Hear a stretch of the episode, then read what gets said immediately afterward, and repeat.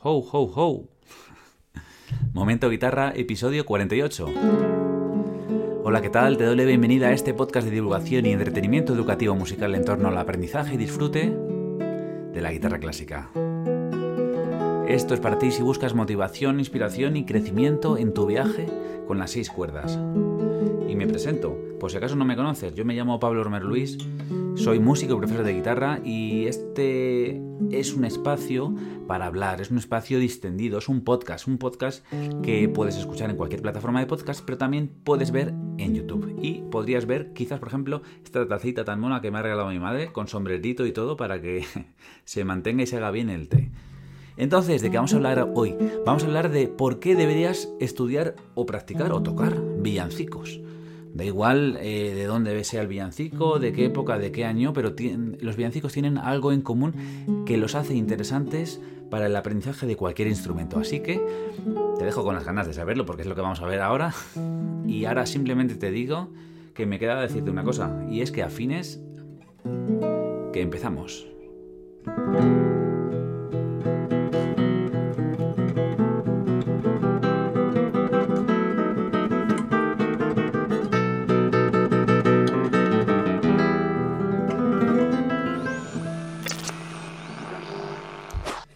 Muy bien, pues estamos en el podcast número 48 y este podcast empezó en un formato de solo audio.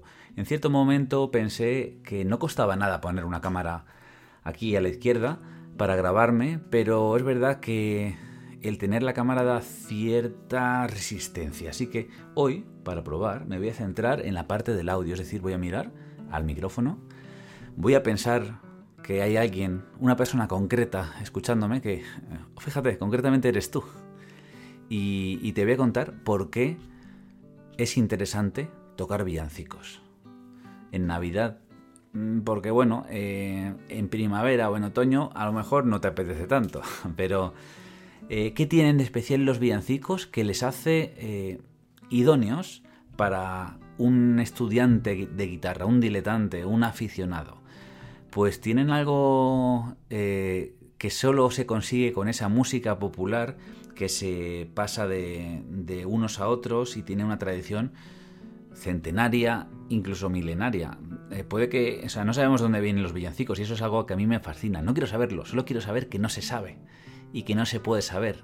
Por fin algo que no se puede saber y que, y que pues parece que a nadie le importa, todo el mundo está de acuerdo con ello, porque siempre queremos saber todos los porqués, pero también está bonito ver esa parte de magia de de dónde salió esto, quién lo cantó la primera vez, por qué, de dónde venía, ¿no? Hay muchos villancicos de los que sí sabemos, pero hay muchos otros que no. Esto pasa con villancicos y con mucha música popular. Pero ¿qué pasa? Que dentro de la Navidad hay un montón de canciones, es una época en la que, por lo menos en, en los lugares en, los que sí que tenemos la Navidad como algo eh, común dentro de toda la población, de, un lugar concreto como en España, hay un montón de canciones que se vienen cantando, que se vienen enseñando de abuelos a nietos, quizás por eso me gustan a mí, me gustan tanto, y que bueno, que quien no ha cantado en su infancia eh, esos villancicos por el simple hecho de, de, lo bien que sienta cantar, por el simple hecho de lo que bien que sienta molestar también.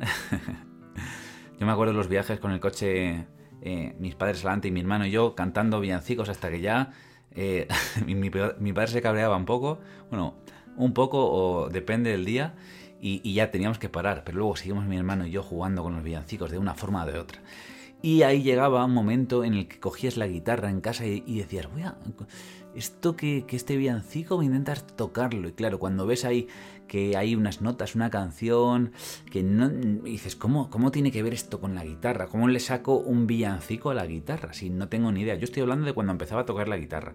Si me estás viendo en YouTube, disculpa que no te esté mirando, pero es que quería probar este episodio, hacerlo más como en mi salsa, como si tú estuvieras ahí a un lado viéndome grabar el episodio, ¿no? Pero yo estoy centrado en, en, en el oyente, ¿vale? No, no en el que está viendo, sino en el que está escuchando. Mm, te quería decir eso concretamente. ¿Cómo, ¿Cómo hago, siendo estudiante de guitarra, para tocar un villancico, pero del que no tengo partitura? Porque yo empecé a entender la guitarra desde la partitura. Es decir, esto dice que hay que tocar esto, así que tócalo. Pues si lo pone en la partitura yo lo toco y ya después de practicar un poquito ya veo, ah, que esto es esto, ¿no? Ya veo esa coincidencia con lo que tengo en la cabeza. Esto, ah, ya me suena esto, ya sé que villancico es, ¿no? Voy a seguir estudiando la partitura. Pero concretamente para eh, un estudiante de música eh, que lee partituras, le viene muy bien no leer partituras. Para la gente que no lee partituras, le viene muy bien leer una partitura. ¿Y qué pasa? Que en los villancicos pasan estas dos cosas maravillosas, que es muy fácil de leer en una partitura y es muy fácil de sacar de oído, es decir, tiene esa facilidad para esas dos aproximaciones al instrumento. Hay mucha gente, eh, muchos alumnos que me vienen, que tienen facilidad en lectura. Y también hay muchos alumnos que vienen que tienen facilidad en sacar de oído. Cada uno piensa que la mayoría son como ellos, pero si te digo el porcentaje que me llega a mí, te diría 50%. Es decir, a unos les pasa esto y a otros les pasa esto. En el mundo clásico sí que hay una prevalencia de la gente que se le da bien la partitura. ¿Por qué? Porque si no se te da bien la partitura no continúas en el conservatorio, porque es obligatorio. Y en el mundo autodidacta, música moderna, también prevalece la gente que se le da bien el oído. ¿Por qué? Porque hay muchas cosas que tienes que hacer de oído, porque si no, es que no, no puedes tocar con gente. Entonces, por eso a mí me gusta pinchar a los dos, a los dos tipos de alumnos, a que hagan una cosa u otra. Empecemos con los que se le da bien leer partituras. Si te da bien leer partituras, te coges un villancico y lo lees, pero a la primera casi. Dices, vale, en Navidad, Navidad, dulce Navidad, sabes que estando mayor que tiene las notas do, re, mi, fa, sol, ya es que se tiene cinco, yo creo. Y con eso ya la sacas. Ya verás. Si no lo has hecho nunca, si te se te da bien para leer partituras, te digo, la canción de Navidad, Dulce Navidad, ah, bueno, aunque tengo un tutorial en YouTube, empieza en mi y tiene las notas do, re, mi. Con eso estoy seguro que la sacas. Intenta practicar, probar, equivocarte. Cuando te equivoques, empieza desde el principio, como lo que digo siempre al, al final de este podcast. Luego te lo digo, por si acaso no lo sabes equivócate, ves sacándola, ves aprendiéndola, ves sacándola de tu mente a la guitarra. Que eso es un poco lo que yo hacía de pequeño. Antes de empezar contando eso. Que yo llegaba de cantar los villancicos y luego cogí la guitarra y decía, es que esto como, o sea, no entiendo qué tiene que ver la música con la guitarra, porque yo solo entendía la guitarra desde la partitura. Y con los villancicos empecé a entenderla, a decir, anda, si toco el de pongo el dedo aquí, ah, me suena igual. Si pongo el dedo acá, sin tener ni idea de nada, ¿vale? Cuando empiezas un instrumento de oído es como que no entiendes nada eh, y luego con el tiempo parece que va eh, tomando todo sentido. Es como cuando aprendes un nuevo lenguaje. Eh, imagínate que tienes que aprender un lenguaje. Imagínate que te ponen ahora mismo y te voy a decir un idioma que es poco hablado entre eh, los hablantes de habla hispana, que por ejemplo es el, el, idioma que se habla en Kazajistán. No sé qué idioma es. ¿Vale? Em, bueno, uno de los idiomas. Y te ponen ahí y dices, vale, mm, está todo el mundo hablando, no me entero de nada. Y poco a poco, no sé por qué, como que nos vamos enterando, ¿no? Vamos aprendiendo un día una, una palabra, otro día otra palabra, otro día, anda, esto es esto, anda. Luego vuelves a fallar, se te vuelve a olvidar pasa mucho tiempo y al final, pues como que lo vas entendiendo. Algo sí pasa con la guitarra. Hay mucha gente que quiere coger la guitarra y al mes ya saber todo, entender todo. O coger una partitura y decir, wow, ya sé leer. En un mes, o en dos meses, o en un año. ¿Cuánto se tardaría en aprender un, un idioma? Un idioma nuevo. ¿Cuánto se tarda? Yo creo que mucho. pues esa paciencia hay que tener con la guitarra. Pero lo bueno es que el camino de aprender la música es bastante más divertido que si que te dejan en Kazajistán. Em, en mitad de una familia... Bueno, es que, me vienen a la cabeza muchas cosas, no las voy a decir.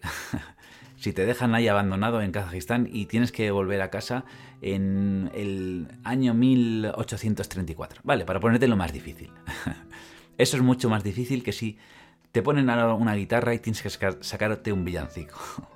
Entonces, si se te da bien leer notas, o más o menos, se te da bien, te presento este reto, sacártela de oído.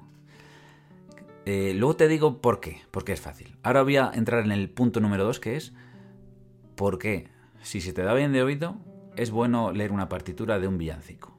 Pues mira, Esto es porque los villancicos se cantan, se cantan por el pueblo y por eso no utilizan mm, cosas muy extravagantes, que es lo que sí que se usa en las partituras musicales clásicas, porque se trata un poco de eso, de, de, ver qué se puede sacar de, de una melodía, ¿no? Y ensalzarlo hasta el punto en el que ya solo una melodía sea algo que te erice los pelos, ¿no? De los vellos, que te pongan los pelos de punta. Entonces, es como una, una melodía clásica, vamos a hacerlo así, de una orquesta, de una sinfonía. Está mucho más elaborada que una melodía popular que ha sacado el pueblo, ¿no? Puede que un día eh, una persona hiciera una melodía preciosa, que se la dijera que la cantara un cantante extraordinario, pero que luego eh, la repitiera una persona como por ejemplo mi abuelo y, y que luego se la enseñara a su nieto y que luego su nieto la cantara y se la enseñara a su nieto y que luego ese nieto se la cantara otra vez a su nieto y luego otra vez a su nieto, ¿qué pasaría con esa canción? Habría cambiado un poco, ¿verdad? Mantendría un poco la base, pero eso es lo que yo oigo en los villancicos. Oigo ese paso de unos a otros ese paso de eh, pues de la música oral, ¿no? De la música del pueblo. Por eso es también algo que de cierta forma nos une con, con el pasado. Yo lo veo así, cada uno puede ver como quiera. Pero entonces, ¿qué pasa? Que se crea una, una comunicación, una forma musical, unas melodías, unas armonías muy básicas. Porque si lo puede cantar eh, eh, una persona que no, tiene el oficio de cantar, aunque se le dé bien, ¿vale? También lo puede cantar alguien aunque se le dé mal. Pero tienen en común pues que ciertos intervalos, ciertas notas, eh, no me quiero meter muy técnico, pero estas músicas tienen en común eso. Por ejemplo, cualquier villancico que, antiguo, español, está tiene las notas de la tonalidad. Si fuera un grado menor, tendría las notas de la tonalidad y luego la séptima sostenida a lo mejor, ¿vale? Por ese grado, ese sensible, y ya está. Y es que con, solo tener las reglas de, vale, si está en mayor, uso do, re, mi, fa, sol, la, si, do. Y si está en menor, uso la, si, do, re, mi, fa, sol, y a lo mejor el sol sale sostenido, y ya está. Esas son las dos reglas. En una canción en menor, los peces en el río. Con la, es como es menor, es la, si, do, re, mi, fa, sol. Tú empiezas a tocar la, si, do, do, do. No sé si lo cuento bien. La, si, do, do, do, do, do. Síguela tú. Porque tiene las notas la, si, do, re, mi, fa, sol y sol sostenido a lo mejor. ¿Vale? Eso, eso se lo decía a los que se le dan bien leer partituras. Pero a ti, que a lo mejor se te da mal leer partituras y se te da bien sacar de oído, cuando cojas una partitura de un villancico, vas a ver que no hay saltos muy grandes, que si sabes las reglas básicas, que es eh, en las líneas, la primera línea es mi, luego la segunda línea sol, si, re, fa, ¿vale? Mi, sol, si, re, fa. Y en los espacios son fa, la, do, mi, ¿vale? Esto lo diciendo muy rápido. y luego también hay un do platillo volante por abajo y cosas así, cosas básicas vas a poder leerla porque no tienen más saltos que cuarta, no tienen más, tienen muchas escalas, todas notas seguidas, terceras, ¿vale? No estamos hablando de a lo mejor villancicos que se han compuesto en el siglo XX, ¿vale? Estoy hablando de villancicos populares y tradicionales. Entonces vas a tener esa práctica con partituras. Si pones en internet el nombre del villancico que te dé la gana y pones partitura y luego pones, mira, esto es importante, flauta, te van a salir millones de partituras. ¿Por qué? Porque la flauta es un instrumento que se ha enseñado en colegios en España durante muchos años y se sigue enseñando. Por lo tanto, se comparten en Internet hay miles de millones de partituras. Y es un instrumento que solo puede hacer melodías, así que está muy adaptado a las notas fáciles, vamos a decirlo así, ¿vale? Con estos truquitos te estoy dando deberes para Navidad sin decirte nada, así que toma nota. Entonces vas a practicar esa lectura. Quizás luego digas, venga, voy a practicar una partitura de villancico, pero con bajos también. O a lo mejor voy a hacer un tutorial de los de Pablo, Pablo Romero Luis, que tiene un canal en YouTube. y además este, este año ha compartido un arreglo de Noche de Paz. Y ya tiene bajos y tiene otras cosas, ¿no? Así que por todo esto deberías estar tocando algún villancico en Navidad.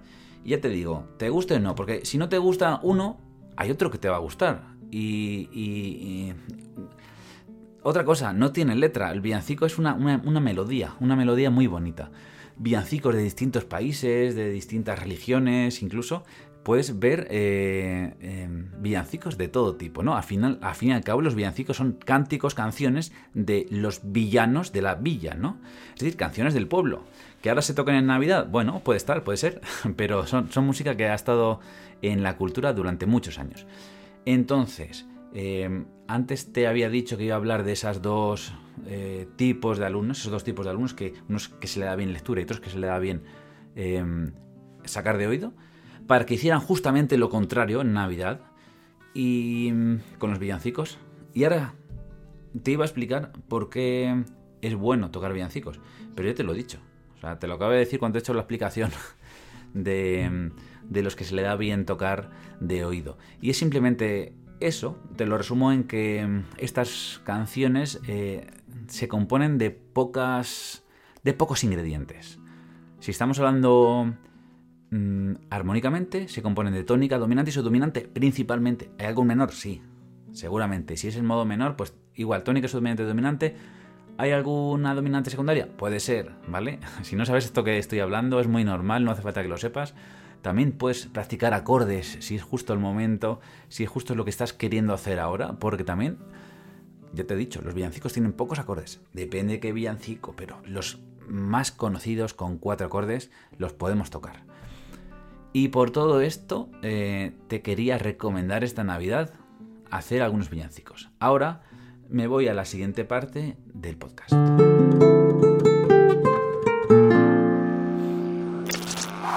Estamos a 28 de diciembre, casi acabando el mes, y en el podcast pasado no había hablado nada de mi escuela online. Siempre, yo tengo, yo soy, te he dicho antes al principio, por si no me conoces, me llamo Pablo, te lo digo otra vez, y tengo una escuela de guitarra que se llama Momento Guitarra, porque está pensada y dirigida para esas personas que, que quieren justamente eso, eh, y que quizás tienen, pero quieren mejorarlo, ¿no? Tienen ese momento para ellos, ese momento con la guitarra, y quieren que cada vez suene mejor, ¿no? Hay una de las actividades que tenemos que se llama tutorreto, es una vez al mes, se pone una partitura, eh, bueno, una partitura, ¿no? Un vídeo explicativo con un tutorial de una intro, de un ejercicio técnico, algo cortito que dura solo ese mes, y mm, este mes tenía un arpegio bastante divertido que iba por rumba, ¿no? Entonces, eh, ya ha habido unos cuantos comentarios. Siempre hago un, comentario al respecto de este tutor reto en los podcasts, también para darte ideas, porque aunque no estés en mi escuela, yo todo el contenido que comparto siempre es en pro de ayudarte un poquito con la guitarra. Y en esta, este mes había compartido un tutor reto con un arpegio y muchos comentarios venían eh, al sentido de no me suena bien cuando pongo el dedo 4 en la mano izquierda, porque elegí una, postura bastante elevada, como el traste 8 más o menos, ¿no? Para tocar, no me acuerdo si entre el 8, el 9 y el 7, ¿vale? Y a muchas personas se le daba mal eh, esa parte de que le sonaran todas las cuerdas. Y hay una cosa que yo siempre repito y quería repetir en este podcast para que si estás escuchando, pues que lo escuches una vez más.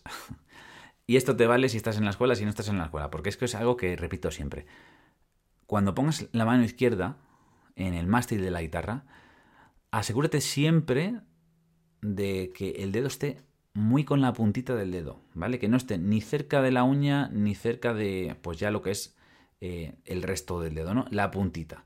Incluso a veces vamos a tener que, que, poner un poquito más cerca de la uña para, pues, encajar los demás dedos, pero siempre tenerlos curvos. Yo como digo es en posición de garra, ¿vale? Porque lo contrario a garra es posición de pinza, es como con los dedos rectos, ¿vale? Entonces, eh, si prestas atención en poner esos dedos así y dejas que las cuerdas al aire suenen, para guitarra, eh, para guitarra clásica es lo que estamos todo el rato buscando. Y cuanto antes lo incorpores, cuanto más natural te salga, más fácil va a ser. ¿Vale? Pues eso es el consejo que quería dar sobre el tutorreto de hoy, que es algo aplicable a todo, ¿no? Si estás tocando guitarra clásica, en guitarra clásica nos fijamos mucho de dejar cuerdas al aire. Ya será otro problema en el futuro el de apagarlas. Pero bueno, de momento te dejo eso. Tienes que tener el control de poder tocar esas cuerdas al aire. Cuando pongas otros dedos, obviamente.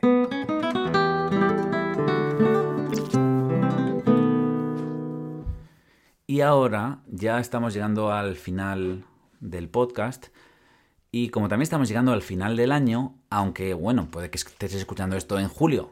Si estás escuchando esto en julio, pues mm, no sé qué te habrá dado eh, para, para darle clic a esto de por qué hay que tocar villancicos. Pero bueno, está bien, bien. Eh, me alegro que estés escuchando esto en verano. Aunque digo verano, pero en algunos oyentes estarán escuchando esto en verano y será diciembre igual. Eh, ¿Cómo me enrollo, eh? Sin, querer, sin quererlo, cuando me quito el guion, pues ya me lío de una cosa u otra. Estoy aquí jugando con la taza, con la taza que te he dicho al principio. Si estás en YouTube me, verás hacer eso. Y como decía, aprovechando que se acaba el año, quería hacer. Eh, quería hacerte esta pregunta. Porque sobre todo, si llegas a escuchar hasta aquí, eres de las personas por las que estoy haciendo esto. Eh, por las que estoy grabando. Este año he estado. He empezado. El principio del año empecé a hacer un podcast a la semana. Luego vi que era demasiado para mí. Y empecé a hacerlo cada 15 días. Y este formato mm, me gusta más.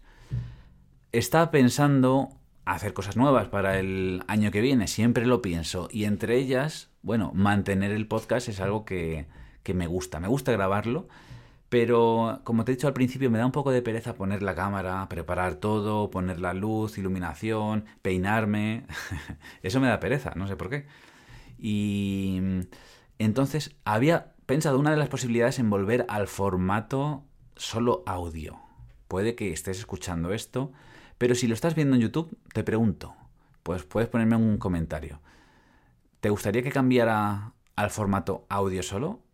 o prefieres, aunque sea ver qué está pasando en la sala, ¿vale? Porque hoy me he sentido bastante cómodo hablando hacia el micro. Quien me esté viendo en YouTube lo va a ver raro, pero es lo que es este podcast. Y quizás eh, me gustaría, pues eso, lanzar la pregunta. Tengo algunos comentarios, algunas preguntas de usuarios que he ido ahí guardando. Algunas de ellas dan para hacer un podcast entero. Y otra de las cosas que también quiero hacer son eh, es eh, invitar a más guitarristas o personas mm, que puedan ayudar a este camino de la guitarra, ¿no? A este camino eh, del aprendizaje y disfrute de la guitarra clásica. Porque al fin y al cabo esto es lo que es un podcast de divulgación entretenimiento educativo musical, musical en torno al aprendizaje y disfrute de la guitarra clásica. Lo digo siempre al principio. Y lo que digo siempre al final es lo que te voy a decir ahora. Te dejo esa pregunta abierta, te dejo también la posibilidad de que me digas eh, qué quieres o qué esperas de este podcast en el 2024. Si estás escuchando esto, a lo mejor en el 2124, pues ya no te podré leer, pero si lo escribes dentro de poco, pues seguramente sí. Estamos, como te he dicho al principio, a 28 de diciembre de 2024 y no te he hecho ninguna broma, que hoy es el Día de los Santos Inocentes en España. Mm, tampoco me gusta a mí mucho, eh, he hecho alguna broma que no me ha salido bien, así que en cierto día dejé de hacer bromas este, este día concreto, en cierto momento. Y lo que sí que te voy a decir para acabar es, toca mucho y equivócate. Sigue tocando y comete errores. Continúa y empieza de cero si es necesario. Porque lo importante, lo bonito, es el camino que recorres.